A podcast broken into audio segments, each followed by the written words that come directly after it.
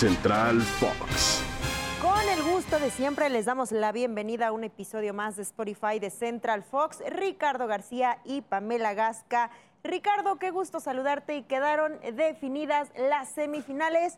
Estados Unidos ya se veía venir, pero le costó trabajo deshacerse de Canadá y Panamá sin ningún problema dejó fuera a Qatar. Por otra parte, Jamaica logró la victoria ante Guatemala y México, México ante Costa Rica, no sé si todavía convenza o no convenza, pero ganó 2 por 0 y está en la semifinal. Qué gusto iniciar la semana contigo, Pamela, y un fuerte abrazo a todos aquellos que amablemente nos sintonizan, nos escuchan, deseándoles también un buen inicio de semana.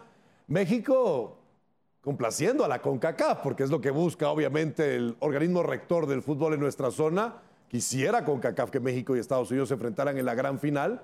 Se repiten los cuatro equipos que avanzaron, no en los mismos enfrentamientos, pero son los mismos cuatro que avanzaron a las semifinales de aquella edición 2015 de la Copa Oro. El próximo miércoles en San Diego, California, 5.30 de la tarde, tiempo del centro de México, Panamá y Estados Unidos disputarán la primera semifinal y posteriormente en Las Vegas, Nevada, en el Allegiant Stadium, México hará lo propio ante Jamaica.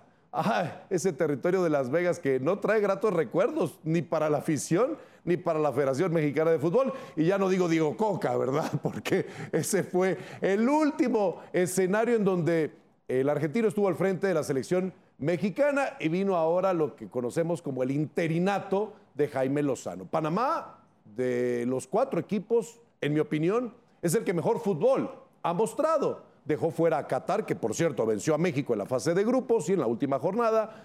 Vemos a Estados Unidos, que tú ya bien lo dijiste, tuvo que irse hasta los penaltis para eliminar a Canadá después de haber tomado la ventaja con un gol de cabeza magistral de Brandon Vázquez, el chico de Cincinnati.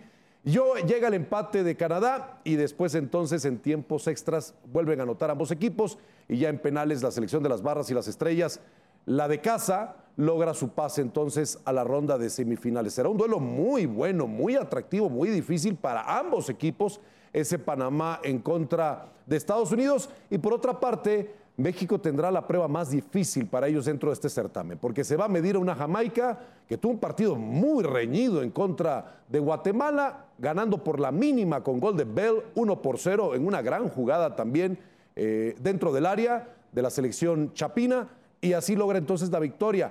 Pero a mi juicio, México se enfrenta al rival que lo puede dejar fuera en estas instancias, porque Jamaica tiene futbolistas que militan en la Premier League, viene con una selección con experiencia, con velocidad, y si algo le ha causado terror a lo largo de la historia a la selección mexicana, es enfrentar a rivales que tienen velocidad y fuerza. Y eso es precisamente con lo que cuenta esta selección jamaiquina. Así que ahí en Las Vegas pudiera ser que Jaime Lozano termina su instancia como técnico de la selección mexicana y no accede el tricolor nacional a la gran final de la Copa Oro 2023.